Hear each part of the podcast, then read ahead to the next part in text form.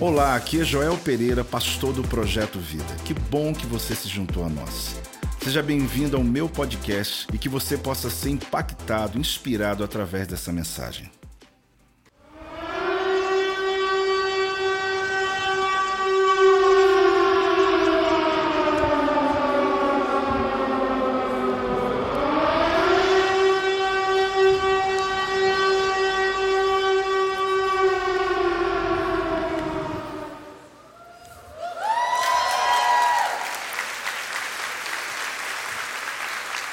Eu acho que você ouviu essa sirene aí pensando, será que o que? Jesus está voltando? O que está havendo aí? É, hoje é um dia bem especial e eu quero de verdade chamar a tua atenção através da palavra hoje. Vou fazer o máximo para que isso aconteça. Você vai ver comigo na palavra de Deus o quanto nós precisamos entender o que é tomar algumas medidas na nossa vida. Mas primeiro, bom dia para vocês, shalom. Graças a Deus por todos os projetos aí acontecendo, pela semana sabendo que hoje é cedo, o senhor, quem está em casa, sabe que 18 horas temos celebração. Muita gente às vezes assiste culto online porque está longe. Mas, gente, quem está morando aqui perto, aí não, é pecado, né? Por favor, vem para a igreja. Então, quem está em casa, graças a Deus por esse recurso, mas não há nada que substitua a presença. A gente está aqui pessoalmente. Nós vamos tocar algumas sirenes aqui hoje. Você está pronto para receber a palavra ou não? Quero realmente despertar você uma palavra que Deus colocou muito forte no meu coração. O tema é medidas extremas. Você pode falar comigo? Esse tema ele é muito propício para o nosso tempo hoje. Ele é muito importante, não só para sentarmos à mesa da ceia hoje, mas para estarmos numa manhã, um dia, noite de ensino da palavra do Senhor e entender que existem algumas medidas que você precisa tomar na tua vida. Você vai abrir comigo no livro de Judas, agora que é a luta, hein? Vamos lá. Nem sabia que existia. Vou te dar uma dica, vai no Apocalipse, acha o capítulo 1, volta mais um pouquinho e você vai achar aí o nosso irmão Judas. Apóstolo, mas esse aí é o que é o que traiu Jesus? Não, não, não, esse não é o que traiu Jesus não. Esse é o apóstolo Judas irmão de Tiago, e que, por sua vez, é irmão de Jesus. Eu sinto lhe dizer que Maria não continuou virgem, tá? É porque, desculpa aí alguns, ela teve outros e outros e outros filhos depois, e por isso Jesus teve o irmão Tiago, o irmão de sangue também Judas, e teve os seus irmãos. Então, é, só para você saber. Judas, então, irmão de Jesus, apóstolo Judas, não é o Judas Iscariotes, ele escreve o livro de um capítulo, pequeno, porém forte. Pequeno, porém com ensino extraordinário. Cada palavra utilizada com muito cuidado. E aqui eu quero ler o capítulo 1, que é o único capítulo, versículo 23. Diz assim: E salvai alguns com temor, arrebatando-os do fogo, odiando até a túnica manchada da carne. Eu vou ler em outras versões para você. Salvai-os arrebatando do fogo, quanto a outros, sede também compassivos em temor, detestando até a roupa contaminada pela carne. Esse próximo está muito parecido. Salvai-os arrebatando do fogo, quanto aos outros, tende misericórdia em temor, detestando até a roupa contaminada. Agora olha essa versão. Busque os que tomam o caminho errado. Tenham pena dos pecadores, mas não pegue leve com o não se esqueçam de que o pecado produz um mau cheiro insuportável que chega até os céus. E por último, essa versão diz assim: Salvem outros, arrancando-os do fogo, a outros ainda demonstrem misericórdia com temor, odiando até mesmo as roupas contaminadas por seus vícios. Como lhe disse Judas, um apóstolo, escreve apenas um capítulo, né, ou pelo menos poucos versículos, e é onde nós descobrimos aqui que ele traz uma verdade extremamente atemporal. Um texto que nos desperta a tomar medidas extremas e também imediatas né, sobre a nossa vida. Eu percebo aqui que esse texto, né, ele para mim é como um código vermelho, é uma sirene, um aviso, é um alerta aos cristãos da época pós Jesus ter morrido na cruz do Calvário, início da igreja primitiva, já há um tempo a igreja consolidada, eu vejo uma sirene aqui sendo tocada. O início desse culto hoje foi para exatamente despertar você por essa sirene, uma sirene que toca dentro da gente, mas que às vezes nós não ouvimos. Toca todo dia a respeito da tua fé cristã, da tua saúde, da tua saúde espiritual, do teu casamento, dos teus relacionamentos, da tua decisão cada dia que você toma, tem uma sirene tocando aí dentro, aumentando o volume cada vez mais, mas os seus ouvidos espirituais estão surdos. Mas hoje, em nome de Jesus, o tapão vai cair dos ouvidos, Deus vai abrir os teus ouvidos espirituais e você vai perceber sirenes código vermelho, alarmes que estão tocando e que você precisa se despertar. Quem quer ouvir essa mensagem hoje de verdade? Precisa despertar a sua vida. É interessante porque a minha oração hoje para você, antes de você fazer qualquer coisa, peça ao Espírito Santo para abrir os seus ouvidos, abrir os teus olhos espirituais, para que Ele possa dar a você condição de ter a sua atenção a minha oração hoje, querido, é que venha um espírito de discernimento. Venha mesmo, sabe? Aquele que abre o teu entendimento. Quando você está na sua casa, você não vê só o natural, mas você consegue enxergar também o espiritual. Você estiver tratando de um assunto, você não vê só pessoas, mas você também vê o mundo espiritual. Você perceber que tudo está conectado ao mundo físico e espiritual. Aqui, talvez você ache estranho nesse barulho no início, mas é porque eu sou visual e todo texto que eu leio me leva a algum lugar. E quando eu li o livro de Judas, eu li isso aqui, eu enxerguei alarme, eu, aquelas placas, né? Altamente perigoso, afaste-se, alerta, palavras que vieram em minha mente como código vermelho, alerta de bomba, apóstolo, é, é, Está exagerando? Não. É quando eu li o livro de Judas, eu comecei a ver esse código, né? É, a pergunta é o seguinte: como você lida com esses códigos? É interessante que a gente colocou alguns, né, na hora que a gente abriu, bem básicos, né? Mas é interessante como que você lida quando você vê um código de alerta, quando você vê um código vermelho, quando você vê algum alarme, alguma coisa que está dizendo preste atenção, se afaste ou não entre. Como que você, ou você é daquele que está à porta não entra, ou vai entra, o alarme, a, a placa está dizendo não entre, você vai, a placa de trânsito está lá dizendo pare aqui, você simplesmente continua.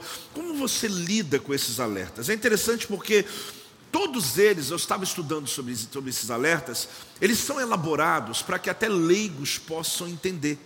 Até uma pessoa analfabeta. Ela não precisa saber ler, porque o próprio mexe com seus instintos, as cores, tudo é bem preparado, mas uma criança não. Uma criança pode passar por um código vermelho, cair num abismo, acontecer coisas porque ela não sabe. E Judas fala sobre isso, sobre esses alarmes que alguns cristãos dentro da igreja não conseguem perceber porque ainda são imaturos, são crianças na fé. Está lá a placa, está lá o alarme, está lá a declaração, está lá o grito, está lá o barulho, e ele continua andando. Ele continua fazendo, ele continua dizendo: Não, mas eu penso assim, mas eu vivo desse jeito. E hoje a palavra de Deus é para você, hoje a palavra de Deus é para mim, Hoje a palavra de Deus é para você que quer ser usado por Deus, de colocar seus pés firmes na rocha e levantar quem está na lama e dizer: pode segurar em mim que eu levanto você, eu tiro você desse ambiente perigoso, eu arranco você dessa condição. Deus quer despertar a igreja para que você entenda a unção que está sobre a tua vida para resgatar quem está no meio do fogo, sendo queimado. Deus está dizendo: vai lá e arranque essas pessoas. A palavra bíblica está dizendo: arrebata, rapte essas pessoas e tire elas do fogo imediatamente. Quem já está recebendo aí, dá um salva de palmas, dá um glória a Deus aí, acorda aí, em nome de Jesus. Eu não sei você, mas eu vejo vidro de emergência, porta de emergência. Você está no avião, está lá dizendo que tem um colete debaixo do teu banco. Colete salva-vida. É interessante que tem dizeres, né, quando a gente andou de navio, como abandonar o navio. Existem decisões importantes quando um cirurgião está ali tomando a decisão que ele pode perder aquela pessoa com aquele corte que ele vai fazer, ou às vezes perder uma criança, ou a mãe vai morrer, ou ele tem que tomar uma decisão extrema. Eu quero falar sobre isso hoje, sobre medidas extremas, sobre o banco ejetável, né? Mas esse banco aqui ele pode. Imagina o cara está pilotando, de repente, que hora que ele vai fazer isso? Quando eu devo tomar uma medida extrema? Hoje é um dia desses. A pergunta é que a gente vê lá, vindo de emergência, a alavanca que ele quebra. Tem gente de pensar assim, de fazer um teste, né? O ônibus está andando, você fala assim, será que se eu fizer isso aqui ele quebra mesmo? É interessante, pode jogar pedra, você pode bater a mão, você pode pegar um ferro e bater, ele não quebra. Mas se você puxar a alavanca, ele quebra. Eu não sei você, mas às vezes a sensação que eu tenho, eu vejo a aeromoça, o comissário de bordo, é, ele faz os sinais, né? Então ali está falando sobre o que você deve fazer se o avião cair. Eu te confesso que, eu, eu te confesso até tô com vergonha, porque eu às vezes nem olho. Às vezes eu estou lendo um livro e continuo lendo. Às vezes a moça está lá ensinando que tem uma, ah, um salva-vidas debaixo do meu banco, eu dou uma olhada assim, nem acho. Eu falo, onde que ele está? Porque no meu subconsciente fica uma imagem dizendo, uma frase dizendo assim, não vai precisar disso não. Até porque eu penso assim, se cair, meu irmão. é, fica, sabe, fica assim, se cair, até eu achar o, o salva-vida, até conseguir sair daqui de dentro, eu acho que é melhor entregar a alma para Jesus e, e deixar fluir, né? Mas eu estou errado, porque na verdade, todas as vezes que é feito o um ensaio de emergência, eu tenho que prestar atenção, porque aquilo pode salvar a minha vida. Eu fico pensando quem mora ali em Angra, Angra 1, Angra 2, ali na usina nuclear. Imagina, né, Cildimar, se está trabalhando essa semana por lá. Imagina o pessoal está ali, mora ao redor Sabe o que acontece? Dizem que um urânio daquele enriquecido, tamanho de uma bala assim, ele é capaz de gerar energia de 18 caminhões de óleo diesel. Uma bala desse tamanhozinho assim de urânio enriquecido. Agora imagine o estrago que isso pode fazer. Só que ali, imagino que deve ter alarmes, deve ter treinamento, deve ter avisos. Mas eu penso, se eu sou um morador de um lugar desse indo para a igreja, olha assim e falo, joia. Né? Porque a gente costuma com um perigo, a gente começa a acostumar com as coisas, sim ou não, gente? Sim, a gente começa a perceber que algumas coisas. Eu lembro quando eu fui em Recife, tinha uma praia bonita, eu olhei assim, cheia de placas, aquela ali eu obedeci. Tubarão, tubarão, tubarão, não botei nem um pé. O que, que eu vou fazer dentro dessa água? Você está dizendo que possivelmente vai ter tubarão. Então, na verdade, existem alguns tipos de avisos que a gente costuma viver, a conviver perto do perigo. O problema é que o apóstolo Judas ele vai dar para a gente três grupos de pessoas que estão vivendo num grande perigo aqui dentro da igreja. Apóstolo, mas não era na época de Judas, mas você vai acreditar. Era na época de Judas e hoje ainda. É um texto extremamente importante para a gente acordar hoje.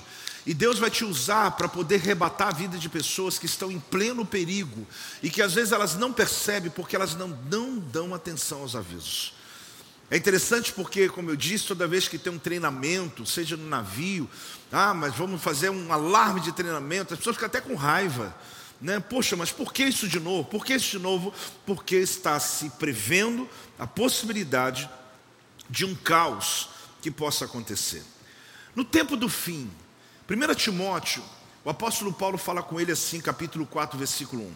Ora, o Espírito afirma expressamente que nos últimos tempos alguns apostatarão da fé por obedecerem a espírito enganadores e a ensino de quê? De demônios. Talvez você diga, apóstolo, mas o final dos tempos é agora? Não, não. Desde que Jesus subiu aos céus, começou o final dos tempos. A grande verdade é que o final dos tempos começou há dois mil anos atrás. Mas nós estamos mais próximos do que eles. Essa é a grande questão. Cada vez vemos sinais muito claros. Então, quando você percebe isso, a questão é o seguinte: mas será que Deus perdeu as rédeas então da história? Não. Desde o início, o capitão, nosso Senhor Jesus, ele nos anunciou, avisou aos passageiros que a gente vai ter fortes tempestades, vamos ter perigos que abateriam e que viriam contra nós quando chegássemos perto do destino. Desde o início a Bíblia está falando isso conosco, inclusive o texto que eu acabei de ler. Que chegará um momento que pessoas firmes na fé vão se apostatar. Apóstolo, mas eu não, eu estou fora dessa lista. Não, essa é a questão. Está falando sobre aqueles que estão com Cristo, conhecem Jesus, conhecem a palavra, mas eles vão seguir doutrinas de demônios. Eles vão se perder na teologia, eles vão, eles vão se envolver em um conhecimento averso à palavra de Deus, vão dizer está tudo bem. E aí vem Judas e fala: vamos arrebatar essas pessoas do fogo, vamos arrancá-la dessa condição, porque tem medidas extremas a serem tomadas, porque está no final dos tempos. Apóstolo, o senhor está muito agitado hoje? Não, eu estou é preocupado. Quando eu olho minhas ovelhas, quando eu olho cada família, quando eu tenho oportunidade de conversar com pessoas, eu vejo quanto a palavra de Deus tem causado mudança, mas ainda não o suficiente. Eu vejo quando existe quanta fragilidade ainda no meio de nós, a ponto de uma pequena notícia abalar você, o ensino que vem conturbando a Bíblia e você já não sabe se defender, porque talvez não tenha base suficiente para manter a sua fé viva. Ser cristão, querido, não é só vir ao culto, ser cristão é defender a sua fé. E virão apóstatas, apóstolos, explica logo, eu tenho que explicar que eu vou falar muito esse nome hoje. Uma apostasia, querido, é uma pessoa que desistiu mais do que isso. Uma pessoa desistente, ela apenas desistiu da fé. Mas um, é, um apóstata é aquele que não só desistiu, mas combate o que ele acreditava. Então é muito, muito pior. Porque um desistente, ele está inerte. Ele está ali, ele só está inexistente. Mas um apóstata é um pregador contrário. É aquele que está dizendo: Olha, eu preguei isso um dia, mas eu não acredito mais nada, Jesus não salva ninguém, e é tatá, e é isso, e, e começa. Por quê? Porque a mesma força que ele tinha de convencimento na, na sua caminhada, ele tem agora o que a gente chama de refutar, ele é, aposta, ele é um apóstata. Quem está me entendendo, irmãos? Então a gente tem hoje pela internet, em tantos lugares, aparecendo um monte deles. E a minha preocupação quando eu olho para vocês, quando eu olho para minhas ovelhas, principalmente vocês, que eu sou responsável pela sua vida cristã diante de Deus, é o quanto você está pronto, não para ficar fazendo debates, mas para tomar uma postura. E hoje, gente, Deus está dando para nós uma saída, uma palavra, um entendimento. Ainda bem que vai ficar gravado no YouTube para você mandar para a gente, ouvir outras vezes, que o apóstolo Judas nos ensina de uma maneira clara e de uma maneira objetiva. O que ele está mostrando aqui é o seguinte: eu vou ler um versículo anterior e o que eu li. Compadecei-vos de alguns que estão na dúvida, salvai-o, salvai-os, na verdade outros, arrebatando-os do fogo, é o segundo grupo. Terceiro, quanto aos outros, sede também compassivo, em temor, mas deteste, odeie, até a roupa contaminada pela carne. Apóstolo, eu não consegui acessar o entendimento ainda, calma, você vai compreender isso hoje. A chamada geral é para manter-se vigilante. Manter-se o que, igreja? Vigilante. E salvar do fogo e do perigo aqueles que foram enganados por falsos profetas. Essa é a mensagem de hoje. Apóstolo, mas eu vim aqui com outro propósito. Eu estou doente, eu preciso que ore pela minha cura. Eu vim aqui hoje, eu tenho um problema para resolver, eu tenho batalhas na minha casa. Eu, eu não, essa mensagem não é para mim, você que pensa. Porque quando você compreende a missão que Deus te entrega, Deus começa a intervir na tua história em todas as áreas da sua vida. Você vai perceber que medidas extremas não tem a ver só com a minha atitude com o outro, mas tem a ver com a minha vida financeira, com a minha vida espiritual, com a minha saúde, com a minha saúde emocional. Quem está aí, diga amém. Então você vai descobrir que essa mensagem sim tem a ver. Basicamente, o que o apóstolo Judas está dizendo é o seguinte: pessoas que fizeram escolhas autodestrutivas, ele está dizendo: o que, que eu vou fazer? A ordem é imediatamente, agir imediatamente. Exige uma ação rápida, imediata, em relação a pessoas que você conhece e fizeram escolhas autodestrutivas. Ele usa o termo salvar alguns com temor. A palavra temor aqui, ela é uma forte dose de respeito por alguma coisa ameaçadora, perigosa e alarmante.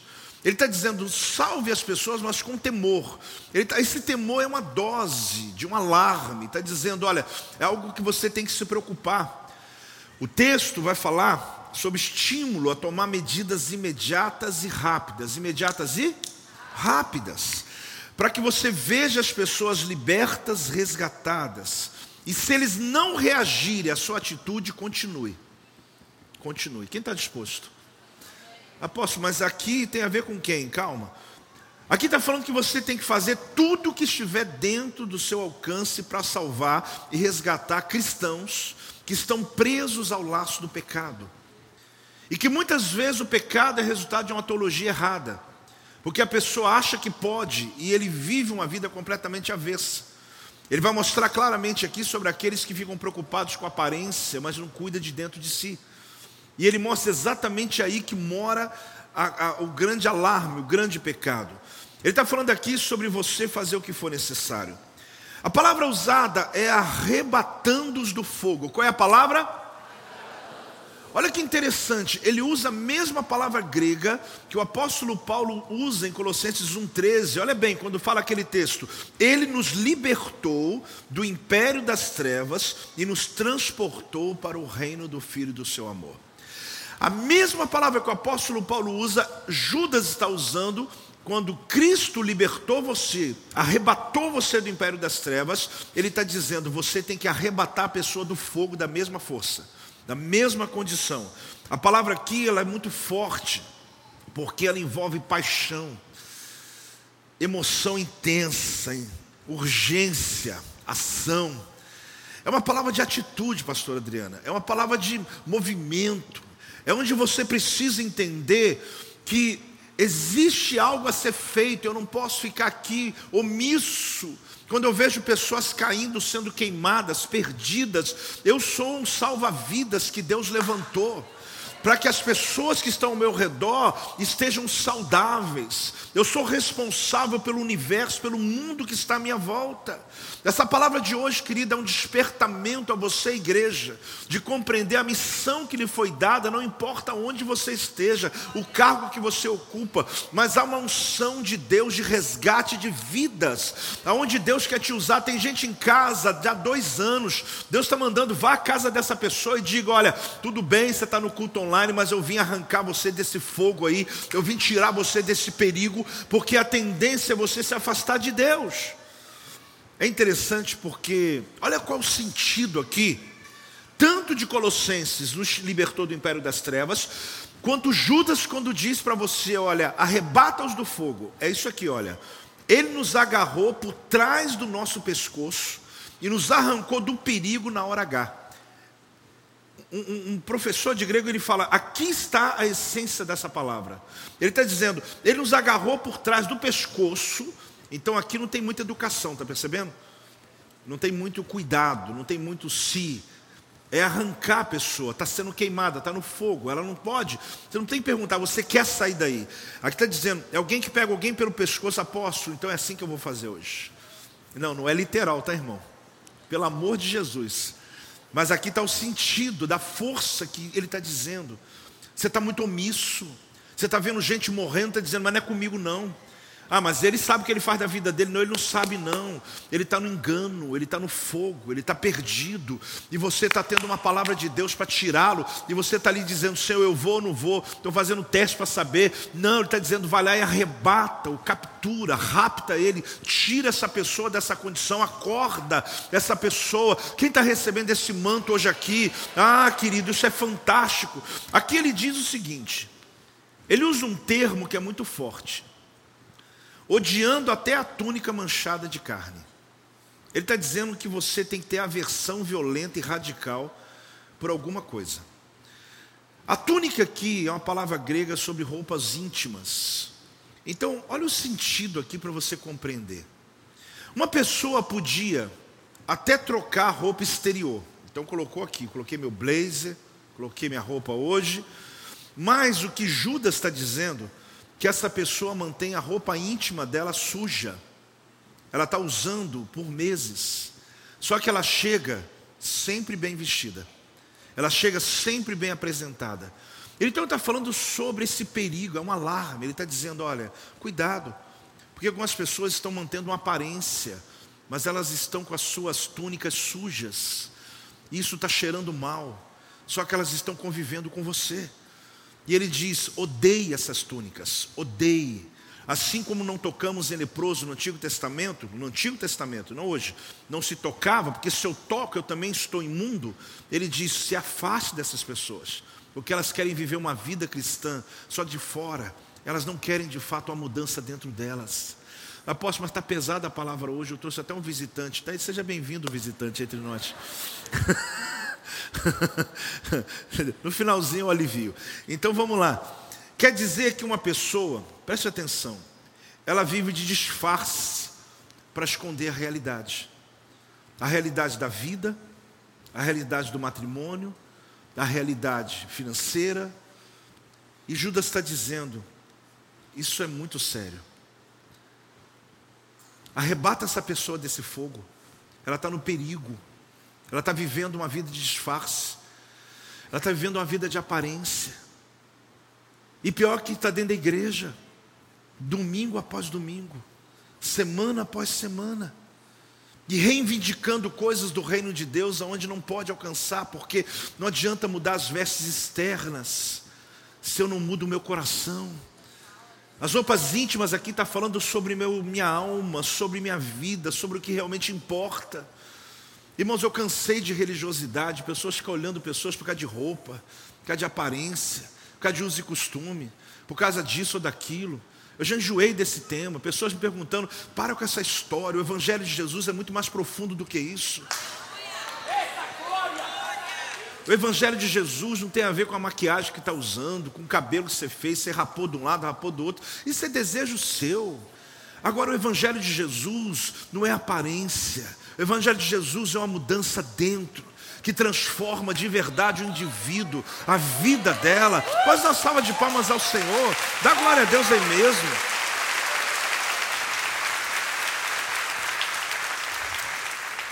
Mas você sabe de uma coisa? O apóstolo Judas está falando que eu preciso lidar com meus problemas e desvios morais antes que eles fiquem sério.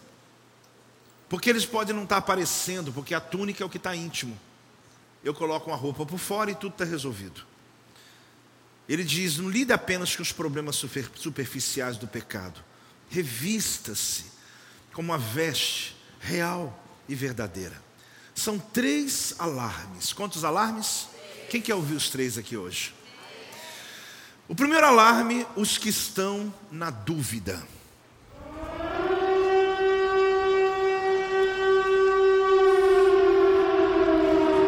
A Bíblia fala em Judas capítulo 1, versículo 22.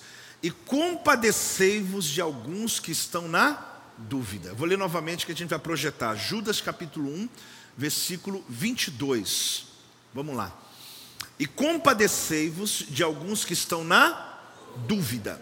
Esse é o primeiro grupo, o primeiro alarme que eu toco hoje. Esse alarme, querido, ele na verdade já toca internamente. Eu faço ele hoje externo para você entrar no teu coração e perceber que a palavra nos resgata, nos fala a esse respeito o tempo todo. Esse primeiro grupo, querido, de Judas, capítulo 22, são pessoas que estão em conflito consigo mesmo, indecisos. Sabe o que a Bíblia está dizendo? Essas pessoas estão dentro da igreja. A Bíblia está dizendo para mim, para os pastores, para os líderes de células, para os voluntários, para você crente, que você precisa se compadecer deles. O que você tem que fazer? Compadecer. Esse primeiro grupo, querido, é um grupo que a Bíblia está dizendo assim: tende misericórdia de alguns que estão vacilando. Tem uma versão que fala assim: tenha compaixão daqueles que duvidam, eles só estão duvidando. Eles só estão num momento, eles estão num momento difícil, eles estão se decidindo. São membros da igreja que estavam com um conflito íntimo, ainda indeciso sobre a quem devem seguir, ele diz para agir com misericórdia com essas pessoas. Quem está pronto para isso? Porque às vezes nós somos violentos com eles. Eu vou te explicar aqui, estão três grupos. O primeiro grupo não. O primeiro está dizendo, sabe esse pessoal indeciso? Na verdade é só indecisão. Ah, mas quando ele disse para mim que está numa dúvida sobre isso, sobre aquilo, eu fiquei irado. Não, não fique irado com eles. Porque eles estão se decidindo, eles aceitaram Jesus, mas ainda faltam alguns caminhos. Talvez não fez a escola de dons, não fez a escola, a Universidade da Vida, talvez foram omissos em algumas coisas que estão roubando deles a, a fé cristã. Então a gente precisa resgatá-los do fogo. São pessoas convertidas, mas não firmadas na fé. Não deseje ser essas pessoas, mas se você o é, nós queremos resgatar você hoje. Queremos ajudar você a seguir, a realmente começar a tua vida de fato. Aqui o primeiro grupo está dizendo que a minha responsabilidade é ter misericórdia. É ter o quê? A Bíblia fala que eu tenho que mostrar compaixão para com eles. A Bíblia fala que eu tenho que procurar afastá-los da influência dos apóstatas, que eles não sabem discernir ainda entre um e outro. Eles estão ouvindo uma palavra aqui, ouvem na internet, uma outra, outra, bagunça, a cabeça deles está bagunçada. Porque existe uma apostasia que está à volta deles, que são pessoas que dominam a Bíblia, mas falam fora da doutrina bíblica. Então essas pessoas são fracas na fé. Aí quando eu falo fraco, eu não estou aqui desmerecendo, eu só estou dizendo que é uma condição que pessoas estão vivendo e que nós estamos perdendo eles. Porque nós estamos esquecendo da missão que nós temos de resgatá-los. Deus vai lembrar nome de pessoas aqui hoje para a gente. Deus vai lembrar de situações aqui para nós. Que você vai resgatar pessoas. Deus vai te usar. Vai ter gente chamando a tua ajuda esses próximos dias. Você vai se lembrar: essa pessoa precisa da minha ajuda. Eu preciso arrancar ele desse fogo, dessa confusão, dessa, desse espírito de confusão. Esse tipo de ministério existe muito amor e paciência, sim ou não? Sim, muito amor e paciência, pois ainda são pessoas como crianças na fé. Então você precisa compreender isso. Gente, às vezes você já teve oportunidade de resgatar alguns desses e não usou. Alguém gritou do teu lado no sentido de pedindo ajuda e você desconsiderou. Você subestimou talvez uma aposta que, apóstata, um ensino de demônio que estava levando alguém para o abismo e você não foi lá correndo dizer isso é tudo do diabo, não vai, isso é mentira, olha a Bíblia não está dizendo isso. Como eu disse, pessoas que estão às vezes enlaçadas por ações ou, ou sentimentos ou algumas ideologias que na verdade não estão na palavra de Deus. O que o apóstolo Judas ensina é o seguinte, e não só ele, mas os outros apóstolos. Pessoas assim, você tem que lembrá-los da beleza do Evangelho de Cristo. Você tem que mostrar o Evangelho de Cristo. Eles vão perder todo o interesse por falsas doutrinas. Porque existe um caminho a tratar essas pessoas. Porque se você refutar doutrinas falsas, uh, e não tiver um cuidado amoroso, onde eles percebam que de verdade você está interessado na causa deles, você não os alcança. Você tem que mostrar a beleza do Evangelho. O Evangelho que liberta, que cura, que restaura, o Evangelho da graça. Que não é por causa das minhas obras, mas por causa do amor de Jesus por minha vida. Amém, igreja? A gente precisa entender que quando um, um crente, ele conhece o verdadeiro Evangelho, ele perde a vontade de buscar falsas doutrinas. Ele não é levado por doutrinas erradas, porque ele está pronto ali, não para ficar refutando, debatendo, respondendo, mas para menos para poder ah, calar a sua alma das crises que virão. Os falsos mestres, eles procuram em geral membros que estão descontentes da igreja. Judas 1,16 fala assim: olha, os tais são murmuradores, são descontentes, andando segundo as suas paixões. A sua boca vive propalando grandes arrogâncias, são aduladores dos outros por motivos interesseiros. Então Judas está dizendo para você tomar cuidado com isso. Porque os falsos mestres, quem está aprendendo alguma coisa diz amém aí. É, os falsos mestres, eles procuram membros descontentes, pessoas que estão com crises. Então, esses ensinos de demônios que são feitos através de falsos mestres e apóstatas, eles querem achar murmuradores e descontentes. Então, uma coisa que eu quero que você entenda: todo recém-convertido precisa de um discipulador para o conduzir nos seus passos de fé todo recém-convertido. E eu vou ampliar. Todo crente precisa de uma cobertura espiritual direta sobre a sua vida, para que ele possa se orientar, para que ele possa crescer, para que ele possa romper. Apóstolo, mas eu já tenho o Senhor, o Senhor é meu pastor, não, o Senhor Jesus que é teu pastor. E você pode ter a mim, querido, aqui no púlpito. Você pode ter a mim quando estou discipulando os pastores, que são 30 pastores aqui no ministério. Você pode ter a mim quando estou treinando as equipes ou estou estra fazendo estratégias para cuidar bem de você na sua chegada, na sua saída, na sua caminhada. E cada projeto que está aqui na igreja passa pelo crivo dos apóstolos. Mas você não consegue ter a minha presença na sua casa. Até porque eu não tenho essa capacidade de ser onipresente, graças a Deus. Então o que acontece que muitas pessoas estão se perdendo. É porque você está nessa visão geral, sem compreender que o dia a dia você precisa de alguém que sabe o teu nome, que ouve a tua história, que sabe que você está passando por uma fase na vida, precisa de ajuda. Então a minha pergunta é muito clara aqui hoje. Pergunta a pessoa do teu lado, você tem discipulador? Quem aqui, quem aqui tem discipulador, levante a mão. Abaixo. Não vou perguntar outra pergunta, não. Toca o alarme de novo aí, que eu fiquei preocupado agora. Toca aí, vai. Toca o alarme, pelo amor de Deus. Isso é sério. Muita gente não levantou a mão. Meu irmão, o alarme é muito alto aqui. Você está pela fé mesmo, então. Você está soltinho. Eu vou dizer que tu é um milagre. Mas não dá para viver assim, não. Você não pode viver assim. Eu tenho 30 pastores aqui locais, ou um pouco mais. O projeto Vida ao todo deve ter mais de 100 pastores. Todos eles são pessoas que nós treinamos, que nós apacentamos e que nós estamos ligados a eles. Então não tem uma pessoa dessa igreja que diz assim, mas não tem ninguém que cuida de mim. Até porque os 30 pastores, eles aprenderam o discipulado. Todos eles fazem células, todos eles têm discípulos que alguns são mais antigos e que têm uma capacidade, inclusive, de fazer o que eles fazem, que é cobrir a vida de pessoas. Você pode acreditar que nós temos membros aqui da igreja que pode não ter lá o nome pastor, mas acredite, são pastores. São pessoas que têm uma paixão por vidas, têm um carinho pelas pessoas. Então nós temos dezenas de voluntários apacentando aqui dentro. A minha pergunta, por que, que você está sozinho? Ah, pois que eu gosto de ir lá para ouvir a palavra do apóstolo, da apóstolo, dos pregadores, quando tem evento na igreja, só que isso não sustenta você, querido. Porque na hora do vamos ver, você pode não me achar. E me perdoe, pode não me achar. E você tem a oportunidade de achar todo domingo, toda quarta, todo culto, no aplicativo, qualquer lugar que você gritar socorro, a gente acha você. Não tem uma pessoa que fala comigo em algum ambiente da internet que eu não encaminhe, porque eu não atendo todo mundo, claro que eu não dou conta, mas que eu não encaminhe para alguém e diga, cuida dessa vida. A palavra que eu recebo é assim: estou ligando agora, apóstolo. Eu estou fazendo agora, já estou fazendo contato agora. Agora, por que, que você passou aquele dia mal e continuou sozinho? Porque você quer. Porque a tua igreja tem estrutura para te ajudar. Nós treinamos as pessoas aqui para isso. E não é porque eles fazem porque são treinados. Eles foram treinados porque eles são apaixonados.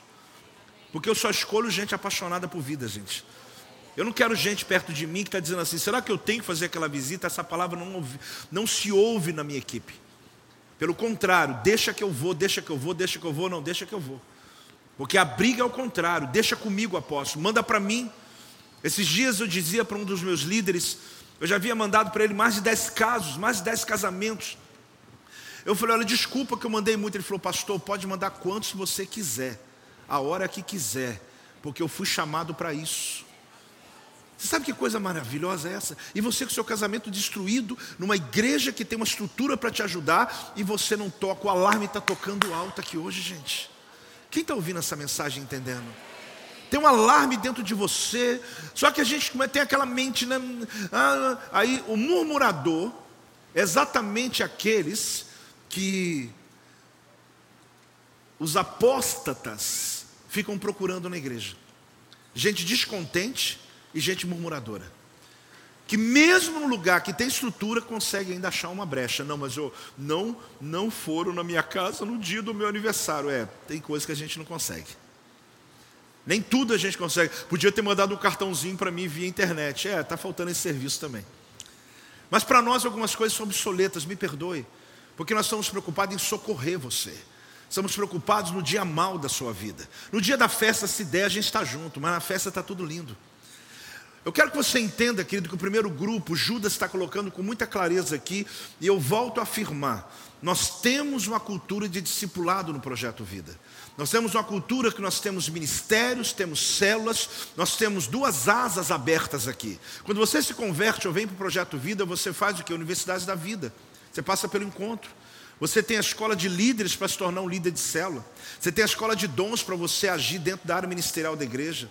Você sai desses projetos uma vez ao mês. Eu tenho um ensino de duas horas e mais aqui, toda terça. Se você não vem, está lá na internet, onde eu tenho um ensino de nível teológico forte. Tem gente que fala assim, apóstolo, eu queria estudar mais.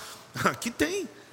Acabou de falar, é só você vir terça aqui, aí o negócio é forte. Por quê? Porque eu falo para liderança. O meu assunto é treinar pessoas. Agora, nem tudo talvez seja para você, mas aqui tudo que é dado é para que você cresça, você rompa. É a decisão de onde você quer chegar. Ah, mas eu queria um culto tal, um culto tal. Aqui não é self-service. Não dá. A gente não tem como agradar todo mundo com, ah, eu queria isso, queria aquilo, queria. Não, sabe por que, que não conseguimos? Porque quem é bom em tudo não é bom em nada. Nós aprendemos uma linha e nós vamos seguir com ela. E cada projeto que fazemos, querido, é para fazer você crescer. Está nervoso? Nem um pouquinho. Eu só estou com um alarme aqui dentro de mim dizendo: tome cuidado. Porque tem algumas pessoas soltas dentro da igreja que não vão durar muito tempo. Alguma apostasia vai roubar. Porque se você não tem um discipulador para ligar e fazer uma pergunta, o que vai acontecer? Um dos meus discípulos essa semana mandou um texto para mim, um, um, um sermão. Ele pegou um pedaço de uma palavra que durava uma hora, um minuto, dois minutos no máximo, de um pregador que inclusive ele gostava. Ele falou: Apóstolo, por favor, me ajuda, porque eu estou gostando dessa palavra. E eu tive que olhar, porque ele é um pastor, é um discípulo meu, e ele está gostando de um ensino apóstata. E eu falei para ele assim: Olha, você percebeu como tem beleza na palavra? No final é ajuda social, o final está tudo lindo, arrebatou. Só que o cara está dizendo que salvação não é individual. O indivíduo está dizendo que a salvação da Bíblia não existe. Então, ele pode estar até falando o final bonito, mas o meio compromete a salvação das minhas ovelhas. E as minhas ovelhas não podem ouvir um apóstata desse. E se ela for fraca na fé, não tiver discipulador, ela vai cair nessa lábia, nessa conversa. E aí ela vai com esse evangelho, chamado evangelho universalista, que no final diz que todo mundo vai ser salvo. Irmãos, quem dera se fosse verdade. Eu também gosto da ideia que eu vou vivendo a minha vida como quiser e no final Jesus arrebata todo mundo. Só que a Bíblia que eu leio não diz isso, gente. A Bíblia que eu leio, só Jesus Cristo salva. Ele é o caminho, ele é a verdade, ele é a vida. Ninguém acessa o trono da graça se não for através do único, Jesus Cristo. Ele é o Senhor. Pode celebrar por isso. Pode dar glória a Deus em nome de Jesus.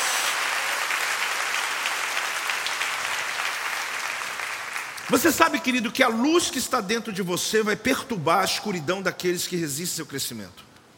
Você não precisa nem falar nada, basta você estar presente. Uma luz que está dentro de você ilumina. Então a chegada, a tua chegada em ambientes, ela provoca resistências. A tua chegada em lugares, ela tem a ver com pessoas que às vezes estão vendo o teu crescimento e resistem. Eu quero tocar o segundo alarme. Está baixo até. Aposto, achei que ia ser mais. Tem alguém dormindo aí? Acorda. Os que estão no fogo, quem são? De novo, quem são? Os que estão no fogo. É o segundo grupo. Aos outros, olha o texto que eu li. Aos outros salvai arrebatando-os do fogo. A pergunta é: como arrancar alguém de uma casa em chamas? Olhe para mim e preste atenção.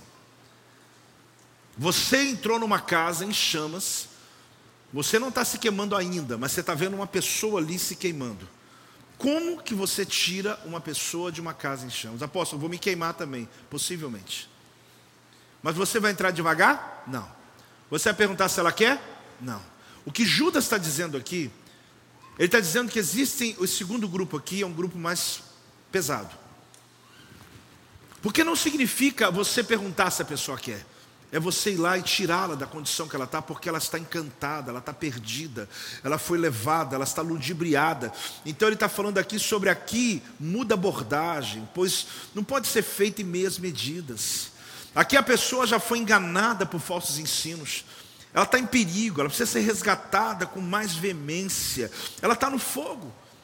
Aqui está dizendo que se trata de uma ação em amor, uma ação em. Apóstolo, não vi muito amor não. Tem amor sim. E muito amor. Porque você se interessar pela casa de alguém, a ponto de chegar na casa dele e dizer: Olha, eu vim aqui, não, mas você não pode entrar agora, eu vou entrar assim, sou teu amigo, pode abrir que eu estou chegando. Há muitos anos atrás, eu tive uma situação de um amigo, ele passou por uma situação tão terrível no ministério dele, um impacto tão grande que isso trouxe a ele uma depressão imediata. Foi algo assim que de uma semana para outra a realidade da igreja mudou. As pessoas elas não tinham mais lugar para frequentar, a igreja não tinha pessoas. O que aconteceu? Além de muitas tragédias naturais, Uma pessoa que era discípulo dele saiu e levou mais da metade da igreja. A esposa dele falou assim: Joel, teu amigo está passando por dificuldade. A nossa igreja era aqui, talvez no galpão, talvez na tenda menor. Eu falei: o que aconteceu? Ele disse que não sai da cama, ele não vai sair do quarto, ele não quer mais ministério. A traição acabou com ele. E eu sei o que ele estava vivendo, porque não é fácil. Nós não vamos preparados para traições ministeriais. Eu sei o que ele passou, porque eu já passei. Só que aquilo arrebatou a alma dele, arrebatou a vida dele. Eu aluguei um ônibus, coloquei a minha igreja, fechei a igreja aqui em Volta Redonda. Você não está entendendo? Ficar um culto sem ter, domingo sem ter culto. Nós fomos lá para a cidade dele. Levei meus músicos, porque os músicos dele tinham ido embora. Entrei no quarto dele quase com o pé na porta, que é meu amigo. Amigo é diferente. E ele falou: O que você está fazendo aqui? Eu vim te arrancar desse negócio. Mas eu não vou. Eu falei: Vai. Quando ele viu o ônibus, quando ele viu os músicos, quando ele viu o culto acontecendo, ele falou: Vai ter culto aqui. Na minha igreja não vai ter culto, mas na sua vai. A igreja está lá. Aquilo ali arrebatou a vida dele, arrancou ele da depressão. Mas eu me queimei. Por que eu me queimei? Porque eu tive que abrir mão. Porque tem esforço, tem decisão. Não é tão simples assim, querido. Não é você chegar, ah, mas você não é bem-vindo aqui. Eu sou bem-vindo sim, porque você está na pior. Por quê? Porque se fosse eu, você faria o mesmo. Hoje Deus está despertando essa igreja. Eu espero que o alarme esteja tocando dentro de você. Porque tem gente morrendo do lado de você e você está sendo educado. Tem gente se perdendo no fogo e você está perguntando se pode ou não pode ajudar. Ah, querido, que em nome de Jesus venha um batismo sobre nós hoje. A palavra está dizendo arrebata. O que, que a palavra diz? É para arrebatar. A visão aqui é essa: você com o pé firme, certeza que você está bem, que também tem essa, tá, irmão? Não vai resgatar ninguém no, no, na dúvida, não. Porque se você está com o coração na dúvida, vai resgatar alguém que está na dúvida, o que acontece? Os dois afogam, os dois vão para a lama, aí vira um banzé. Eu já vi isso acontecendo. Não, primeiro eu tenho que estar bem, Fábio. Eu vou botar meu pé firme aqui. Aí agora pode segurar em mim. Tem certeza? Pode, eu estou firme. Pode segurar que eu vou te levantar. Porque pode ser que daqui um dia eu não esteja. Porque quem está de pé, cuidado, então não tem essa história que eu sou o grandão. Eu tenho a história que eu estou aqui firme hoje. Se eu estou firme, eu vou te ajudar. Vem. Ah, mas eu não quero. Arranca, pega na mão, puxa pela roupa, dá um jeito, mas tira a pessoa, porque ele está encantado, ele está no álcool, ele está perdido, ele está desviado, ele perdeu-se. Quanta gente que você já viu sendo usada por Deus e está no mundo hoje? Vai atrás. Porque não é possível não ter uma, uma, uma, chama do Evangelho lá dentro ainda. Não é possível não ter. Ah, não tem nada a ver com isso. Foi decisão, não estava na época. Aliás, eu nem sei quem estava certo. Irmão, essa hora do fogo, não tem quem está certo, quem está errado. Está queimando, tira. Tem hora que a carnalidade invade a nossa mente, tem hora que a nossa mente é envolvida por quesitos que não, não competem a nós, não tem nada a ver. Eu fui chamado para salvar vidas. Fale comigo, eu fui chamado para salvar vidas. Eu quero dizer uma coisa para você: se trata de indivíduos que deixaram a igreja, fazem parte do grupo de apóstatas. Apóstata é difícil, hein? Tem que arrebatar eles do fogo. Deixa eu ler um texto para você, Gênesis 19, 16. Quem está recebendo a palavra, diga amém. Como, porém, se demorasse, pegaram-no os homens pela mão, e ele, a sua mulher e as duas filhas, sendo-lhe o Senhor misericordioso, e o tiraram e o puseram fora da cidade. Quem que eu estou falando? Ló. Ló, suas filhas e sua esposa. Você acredita, gente, que o anjo chegou na casa dele e falou: essa cidade vai ser toda destruída. Sabe o que ele falou? vou continuar aqui. É o tipo de gente. Tu está dizendo, olha, você, não, eu vim dizer para você que a sua vida, você vai se acabar com esse negócio. Tá bom, mas eu vou continuar. O que, que o anjo fez? Perguntou se Ló queria. Diz a palavra que o anjo pegou na mão deles e foi arrastando eles de Sodoma e Gomorra. Quem conhece essa história? Foi arrastando. E a mulher de, de, de, de Ló, perdão, o que, que fez ainda? Olhou para trás, você vê que o negócio estava sério, mesmo o anjo puxando, dizendo: vem, não olha para trás, vem, você, tá, você, tá, você, tá, você vai morrer, tua família vai morrer. A pessoa está vendo a casa caindo, está vendo a vida acabando, está vendo tudo se perdendo, e ele está lá dentro dizendo: eu vou continuar aqui. Deus está dizendo: vai lá, mete o pé na porta. Apóstolo, o senhor está nervoso hoje. É, o texto me faz fazer isso. Mas não seja mal educado com ninguém, tá, gente? Não seja violento com ninguém, tá, gente? Vocês estão entendendo ou não? Mas use a autoridade que Deus lhe deu e arrebata as pessoas do fogo. Tem gente aqui hoje que está aqui porque você um dia foi lá e arrebatou eles do fogo. Você chegou para ele, acorda. Ah, mas eu queria provar quem está certo. Não, não, depois a gente conversa sobre isso. Vem cá, sai. Porque tem hora que é muita conversa, gente. Imagina discutir teologia, você está morrendo, está discutindo teologia. Eu já vi gente que está se acabando. Não, mas teologicamente eu acho que eu estou lá na igreja, mas não sei o que, meu irmão, depois a gente conversa esses negócios. Vem logo, sai desse negócio, você está na mão do diabo. O diabo está arrebatando tua família, teus filhos estão se acabando, filhos desviando, está todo mundo se dando mal, e você está aí teologicamente. Outro dia a gente bate um papo junto, toma um café. Quem está entendendo? Só que eu já vi cenas assim. Pessoas mais preocupadas com aparência. Judas falou que é um pessoal que põe uma roupa bonita fora, mas as vestes, eu vou falar, eu sei que é ruim, mas as vestes íntimas está lá 10, 15 dias, um mês. É bom que você não esquece nunca mais. Quem é visual, meu irmão, como eu, vai falar, uau, pelo amor de Deus. Mas é para não esquecer. Essa mensagem hoje pode esquecer, não pode esquecer? Pode não. Gênesis está dizendo que o anjo puxou pela mão deles, arrastou, tirou de Sodoma e Gomorra. Aqui é proposta, é mais ou menos a proposta. Os anjos tiveram que tirar eles daquela situação, literalmente, arrastou eles de lá. Então, me diz uma coisa, olha aqui para mim. Eu preciso saber disso. Eu preciso saber do que eu vou te perguntar. Me diz uma coisa. Se você fosse a pessoa que está prestes a cometer um enorme erro espiritual, você gostaria que verdadeiros amigos tirassem você dessa? Sim. Eu preciso ouvir isso, sim ou não? Sim. Ah, então tá ótimo. Então tá ótimo. Porque isso tem que colocar, tem que ser claro para a gente. Porque às vezes nós estamos querendo arrebatar pessoas, só que nós estamos caindo no poço e a gente diz: não, isso é comigo, isso é eu e Deus, isso aqui deixa que eu resolvo. Deixa. Não, irmão, não é. Pessoas que têm discipulado, tem gente orando por você. Quem está discipulado, se você falta um culto, alguém pergunta: por que você não foi? Agora tem gente que falta o culto um mês, a gente não sabe nem se veio, o que aconteceu, e você volta, tem gente que me conta, apóstolo, eu não soube não, eu falei, de quê? Eu vou quase morrer. Eu falei, tem quanto tempo isso? Eu fiquei num TI. Eu falei, mas ninguém me avisou. Mas como? Como se a igreja tivesse uma bola de cristal. Eu acordo de manhã, tiro a toalha de cima dela, oro e falo assim, Espírito Santo, vai me mostrando onde as ovelhas estão. Não tem, irmão, não tem esse negócio. Eu preciso de comunicação, a gente tem que ter conexão. Se você fala com o líder de célula, de célula fala com o líder dele, o líder dele fala com o pastor, o pastor ele fala com o bispo, após, após, mas tem isso tudo aí, tem tudo aí, todo mundo sabendo. Aí vai, e começa a rede de intercessão. A gente vai rompendo. Eu fui fazer um casamento agora essa semana, na verdade foi uma, nem foi um casamento, foi um renovo. E eu me lembro que o pai do, do noivo, nem aqui de Volta Redonda, passou por um caso muito sério, nem sei se veio aqui hoje, que quase morreu. Eu nunca vi ele na minha vida. Mas algum tempo atrás, foi o alvo das nossas orações, porque todo acontecimento, a pastor está melhorando, olha aí que está rompendo, vai ser hoje, olha, a gente quase vai perder, o médico falou que não tem mais jeito. Aí quando eu vi o senhorzinho chegando, eu falei, o senhor, hein? O senhor, hein? Eu orei muito pela tua vida, nunca vi antes, mas era uma pessoa que orava porque alguém fez chegar até mim.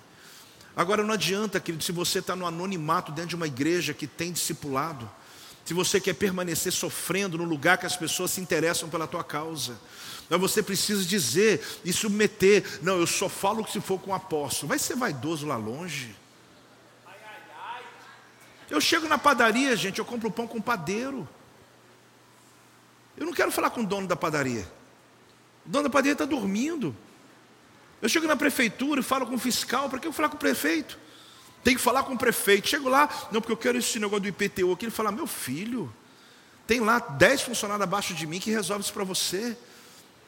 Quando você vier até mim, vem com uma causa realmente real para resolver. A gente entra no banco, eu vou falar com o dono do banco, o máximo que tu chega é com o gerente.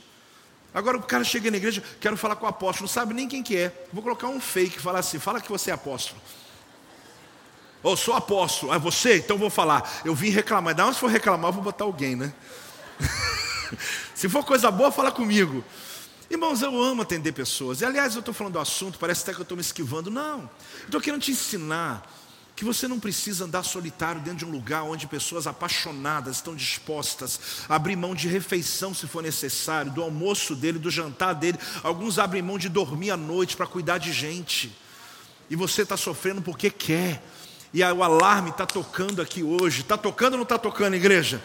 Ah, gente, Deus apaga pecados, mas não apaga consequências.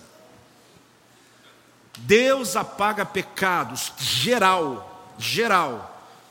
Mas aprenda uma coisa: Deus não apaga consequências. A consequência está aí. Então não adianta eu deixar a pessoa se perdendo, que depois vai pedir perdão. Não, porque as consequências vão acabando com a vida daquela pessoa.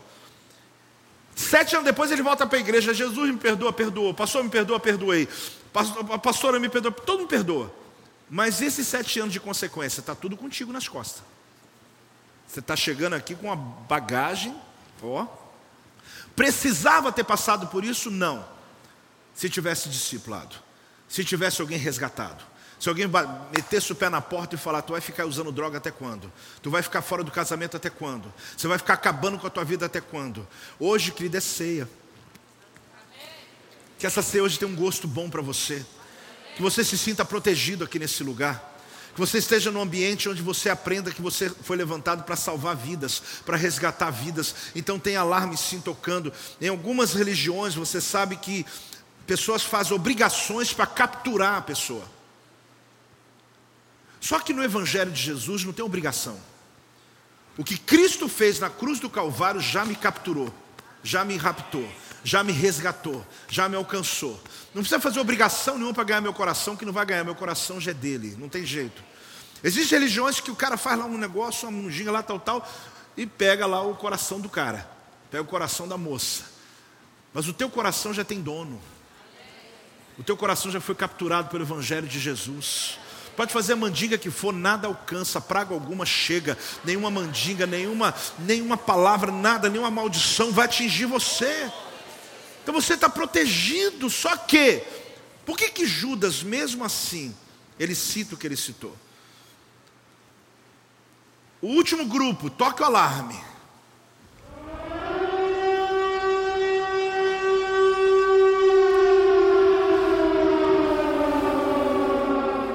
Os perigosos. Tem o primeiro, tem o segundo e tem o terceiro, está no texto.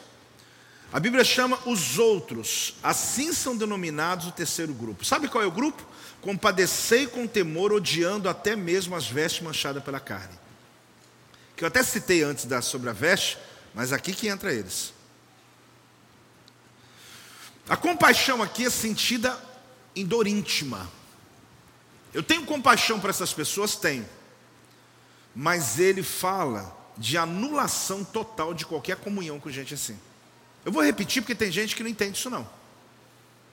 Recebi na minha casa, após que Deus mandou amar todo mundo. Não, não. Aqui Judas está dizendo que apóstatas que continuam insistindo em falar mal de nosso Senhor Jesus, eu não posso tocar neles. Ele usa a analogia do Antigo Testamento. Eu não posso misturar com eles. Eu não posso estar com eles. Após, mas como é que eles vão ser resgatados? Calma. A gente vai fazer com temor. É o que a Bíblia diz. Ele fala da anulação de qualquer comunhão que já não tolera nem contato de tecidos. Aqui ele está se referindo aos falsos mestres. Vamos lá, 2 João capítulo 1, versículo 7. Quem está aí, diga amém. Hoje é um estudo bíblico, né? Vamos chamar assim. 2 João capítulo 1, versículo 7. Porque muitos enganadores têm saído pelo mundo afora, pelo mundo fora, os quais não confessam Jesus Cristo vindo em. Então você tem que prestar atenção nisso. Tem algumas ideias que são lindas, mas eles reconhecem Jesus como força, o Espírito Santo como energia. Aí ele diz aqui: olha, ah, tem saído do mundo afora, os quais não confessam Jesus Cristo vindo em carne. Assim é o enganador e o anticristo. Acautelai-vos para não perderdes aquilo que temos realizado com esforço. Olha bem, a igreja trabalha, trabalha, discipula, você vai lá e cai numa, numa, numa armadilha dessa. Mas para receberdes completo galardão, essa é a nossa missão, guardar você. Todo aquele que ultrapassa a doutrina de Cristo e nela não permanece, não tem o que? Deus. O que permanece na doutrina, esse tem tanto o Pai como o Filho. Se alguém vem ter convosco e não traz esta doutrina, não o que? Sério, gente? Irmãos, está na sua Bíblia, tá, gente? Está na minha Bíblia. Eu não escrevi isso aqui. Tem algum ensino aqui para gente hoje ou não? Ah, posso, mas eu não penso assim, mas aí que você cai na cilada. Porque não é o que eu penso, porque eu também não penso. Eu penso assim, eu recebo, eu recebo, estou com todo mundo, eu converso. Mas a Bíblia está dizendo, esse tipo de gente que não confessa Cristo como deve ser confessado, não recebe na sua casa. Aí ele está dizendo o seguinte: se alguém vai ter convosco que não traz doutrina, não recebais em casa, nem lhe deis o quê? Está pesado, né, gente? Porquanto aquele que lhe dá boas-vindas, termina aí, faz-se, cumpre-se. Você quer agradar os homens ou a Deus? Você quer ser, ah, mas eu sou o príncipe da boa vizinhança, irmão, ok. Você percebe aqui que o texto é muito objetivo. Eu falei sobre três grupos. Quem está vacilando, vou ajudar. Quem está no fogo, eu vou tirar de lá, vou me queimar e tirar. Agora, aquele indivíduo que tem a prática da doutrina de pregar um evangelho que não é de Cristo para arrebatar pessoas do nosso meio, ele pode arrebatar teu filho. Você deu confiança para ele? Daqui a pouco ele fala: Pai, estou conversando com o tio que veio aqui em casa hoje. Porque são pessoas que são, ah, perceptivelmente, elas estão perdidas. Eu fui fazer uma célula um tempo atrás. Eu estava em outro país. E foi jóia, preguei, foi tremendo, tal, hora de brasileiros. Quando terminou, estou na cozinha ali, tomando uma água, e vi uma pessoa falar comigo, você sabia? Aí começou a falar de um projeto bonito baseado em Adão. É uma doutrina que eu já estudei seitas heresias, bastante. Me tornei especialista, mas muito tempo atrás, estou meio enferrujado. Aí eu fui ouvindo aquela, eu não consegui entender, porque de 7 7 anos seu corpo tem um ciclo, e tá, tá, tá. E ele começou a falar, e eu estou, amém, legal, porque estava bonito o projeto. Quando eu fui na internet buscar aquela seita, eu falei, que treco é esse? Porque é bem elaborado, é aparentemente bonito, mas ele tem um monte de erros teológicos. O indivíduo acabou de sair da minha célula me trazendo a doutrina dele, dizendo: Olha, eu vivo assim e agora vai cumprir mais. E eu que gosto do ciclo de sete, sete anos, campanha de sete dias, eu falei: Vou até pregar lá na igreja esse negócio. Só que basta ler um pouquinho mais, você vê o dedo do diabo ali. O que eu quero dizer, querida, é que tem falsos mestres ensinando falsas doutrinas. Acorda, igreja, porque isso faz parte do final dos tempos. Você entende muito bem o que é ouvir e conhecer a palavra, mas aqui está falando dos perigosos. Os perigosos enganam até os que são salvos. Os perigosos atingem até aqueles que estão próximos. Então eu estou terminando aqui dizendo uma. Eu quero dar um antídoto para você a esse respeito. Quem está recebendo, diga amém. amém. Judas 1,17 fala um antídoto. Ele fala o seguinte: Vós, porém, amados, lembrai-vos das palavras anteriores proferidas pelos apóstolos de nosso Senhor Jesus. Deixa eu te falar uma coisa para você. O apóstolo diz que lembrança, o que, é mesmo? Lembrar. Lembrança é a arma mais importante contra tendências hereges. Não é um projeto do futuro que liberta a pessoa, mas é lembrar o que ele recebeu no passado. Aqui o passado tem que ser acionado. É você chegar para ele e falar: olha aqui, você está vendo isso aqui? Olha o que você recebeu dos apóstolos. Olha o que você recebeu lá na escola dominical. Olha o que você recebeu um dia. Está batendo? Não, mas é um ensino novo, o mundo está mudando. O mundo está mudando, mas a Bíblia não muda. É um velho livro para o novo mundo, mas a Bíblia continua sendo a mesma. Então eu preciso compreender, apóstolo, nunca imaginei que eu ouvisse da tua boca, porque eu acho o senhor, irmão, não sou moderninho, não. Eu sou até atualizado, mas eu sou crente desde meus 14 anos de idade. Fui criado na escola dominical. Eu sigo doutrina da palavra de Deus. Eu não sigo uso e costume, se esquece, lá em casa isso não existe não. Agora, doutrina, a gente não brinca com isso, porque é a palavra revelada de Deus, é essa que me leva para o céu e é inegociável, é essa que vai garantir a tua salvação. E quando eu falo isso, não é para causar rigidez no projeto vida, não, é para acordar você para aquilo que de fato interessa, porque muita gente está se preocupado, como Judas falou, com a roupa externa, com a aparência externa, com glórias a Deus a paz do Senhor, a impostação da voz com aparência. Irmão, sai desse negócio, dessa religião, templo que logo que puder, mas vista suas vestes íntimas, o teu alma, do teu espírito limpas, seja purificado pelo poder da palavra. Judas está dizendo que eu preciso usar as lembranças para que a pessoa seja acessada quando ela está debaixo dessa influência. Nessa hora não são coisas novas que sustentam, mas sim as lembranças. Ele diz assim, com temor, cautela.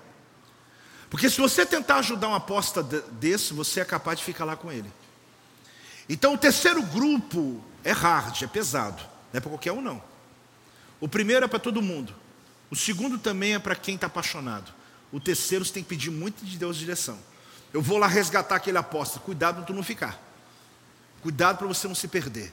Porque eu já vi muita gente ir e não voltar mais. Porque não consegue discernir ainda. Mas em nome de Jesus, o primeiro grupo, o segundo grupo, o terceiro grupo, são alarmes que estão sendo tocados em nossa geração. Porque se uma pessoa ela precisa de ajuda, você precisa ajudar. Aqui mostra que é uma tarefa difícil. E nós não vamos desistir deles. Nós vamos firmar nossa fé, porque Deus nos chamou para resgatar os perdidos. Seja aquele que está no mundo perdido, clamando por ajuda, seja aquele crente que se desviou porque está desanimado, seja aquele que um dia foi levado pelo engano, seja aquele que é o enganador que está levando as pessoas para o engano, que é o terceiro nível. Deus chamou você para amar as pessoas, não amar o pecado, mas amar o pecador. Ele está dizendo: olha, ame os pecadores, mas não pegue leve com o pecado. É o texto tá dizendo: não pega leve, não fala claramente a respeito da palavra de Deus e da verdade do Senhor. Essa manhã é uma, uma manhã de despertamento.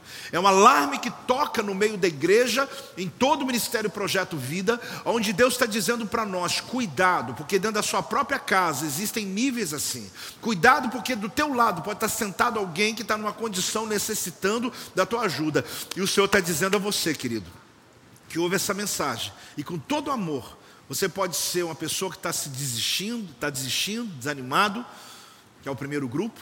Você pode ser alguém que está no meio do fogo e que está hoje gritando, dizendo: me tira daqui. Ou talvez você é aquele que é o apóstata, mas também está sendo bem-vindo aqui nesse lugar. A minha oração é que você se encontre e você seja chamado para cumprir a sua missão nessa terra. Eu fui chamado para resgatar vidas. Fale comigo, eu fui chamado para resgatar vidas. Se ponha de pé em nome de Jesus. Quem recebe essa palavra de Deus para a sua vida? Talvez você tenha até que ouvi-la de novo, eu gostaria. As células dessa semana vão estudar essa palavra, que coisa boa.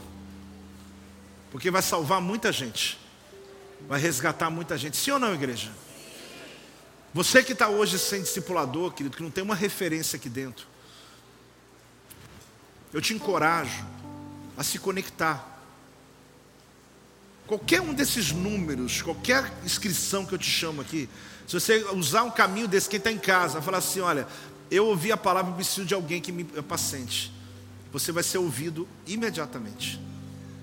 Se chegar até mim, eu vou, eu vou encaminhando. Tem uns que eu falo assim, isso aqui tem a ver com a pastora Adriana, isso aqui é pastora Cris, isso aqui é pastor Cleudimar, isso aqui é o pastor Fabão. E tem uns que não tem a ver com ninguém, eu mando. É, porque às vezes eu leio a história e me conecta com o pastor Rafael, me conecta. Eu, não é que eu vou acertar sempre, porque todo mundo ama todo mundo e vai dar certo, mas se eu consigo conectar, melhor ainda. E aí é ótimo, por quê? Porque eu sei que a pessoa, a partir daquele dia, é só alegria. Alguns me mandam depois, obrigado, pastor. Um mês atrás eu pedi ajuda, eu estou sendo tão cuidado. É bom, gente. Não é ser bajulado, é ser apá sentado. Porque bajulado é a gente querer agradar você. Apacentar é falar o que a Bíblia diz para você. É te ajudar a crescer. É te ajudar a romper. Tem muita gente que não veio hoje aqui. E você sabe por que, que não veio. Vá até essas pessoas. Primeiro você vai no primeiro nível, com carinho. O segundo é aquele do amigo, do pé na porta. Mas ainda com carinho, sim ou não? Com amor, dizendo, querido, olha, você está se perdendo. Tô não. Tá sim. Olha como você está levantando a voz já. Tá sim. E o terceiro nível, manda para nós que a gente vai. Porque são apóstatas, é mais difícil, né? São pessoas que elas estão tão envolvidas naquilo que ela acredita, que é igual o Ló, ó, vai destruir tudo, eu vou ficar aqui mesmo. Não, mas você não está entendendo, vai acabar tudo aqui, você está se acabando. Eu não saio daqui. Aí tem que ter um grupo de resgate de elite. Aí tem que ser. Mas Deus está te chamando hoje. Primeiro para se resgatar. Porque talvez você está dizendo, apóstolo, na verdade eu não consigo nem resgatar ninguém, porque eu estou precisando de ser resgatado. É só você pedir ajuda. É só gritar help. É só você acabar o culto ou qualquer ação que você fizer, até o telefone, inclusive, que está em casa, é ligar para a gente e falar: olha, eu quero aceitar Jesus, eu quero, ou eu quero ter ajudado, eu quero caminhar. Eu vim de outra igreja para cá, mas estou perdido, achei que eu ia me achar. Irmão, você, é só gritar, é só gritar. Nosso desejo é que você seja pleno, completo que a alegria do Senhor possa ser plena sobre a tua vida. Que estar na igreja não seja uma obrigação. Obrigação está nas religiões, aqui não tem obrigação. É você querer falar, eu quero, eu quero, eu quero fazer parte de algo que é maior do que eu. Que essa manhã o Espírito Santo venha nos resgatar dessa palavra. Fecha os teus olhos, Pai, obrigado. Obrigado porque eu sei que o teu poder, Senhor, a tua palavra, tem poder de resgate sobre nós. Obrigado por essa reunião inclusive aqueles que estão nas suas casas agora, meu Deus, obrigado a Deus, porque sabemos que há um poder, Senhor, na tua palavra. Que esse texto do Evangelho de Judas hoje possa nos despertar, meu Pai, como igreja, acordar aqueles que precisam de ajuda, aqueles que estão necessitando, gritando: me ajuda, em nome de Jesus. Eu quero orar por aqueles que hoje, dentro de você, tem um alarme tocando. Você é o alvo da minha mensagem hoje. Você que está aqui dentro, mas você é um desses grupos. Você está ali dizendo, apóstolo, eu preciso de ajuda. Primeiro o Senhor vai te ver, e depois você faça a gente também te ver. Você que está aqui hoje gritando, dizendo por dentro de você, está dizendo, eu preciso. Eu cheguei nesse culto hoje, essa mensagem sou eu. Se você está nessa condição, levanta a mão aí onde você estiver, faz.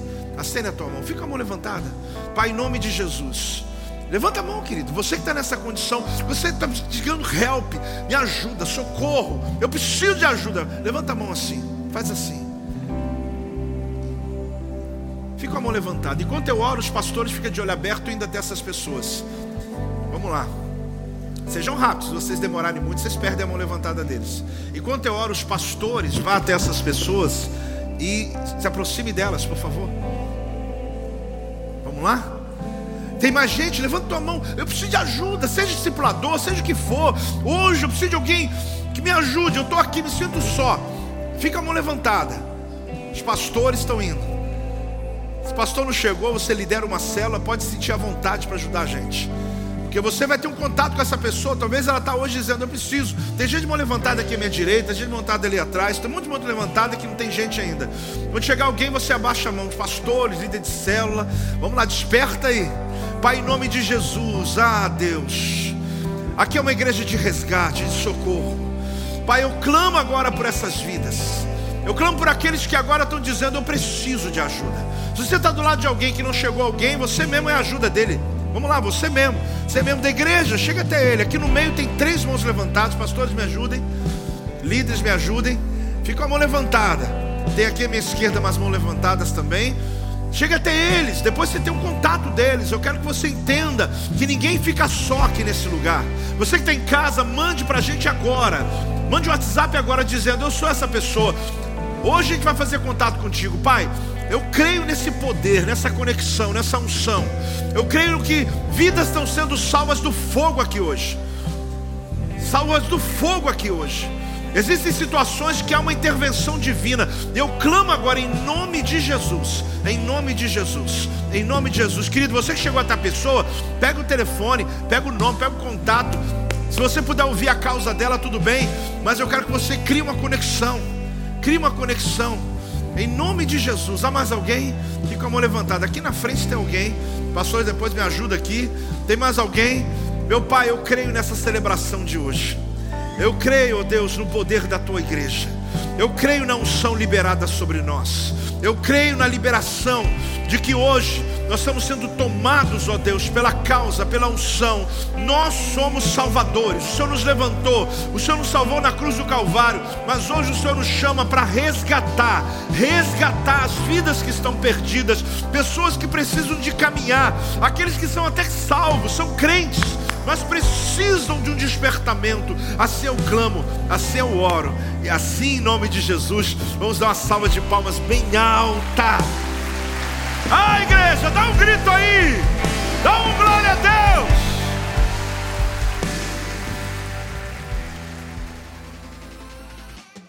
Este é o meu podcast. Você pode acompanhar meus conteúdos diários no Telegram e as mensagens completas no meu canal do YouTube. Não se esqueça de me seguir no Instagram. Compartilhe essa mensagem com outras pessoas e lembre-se: quem se adianta, governa.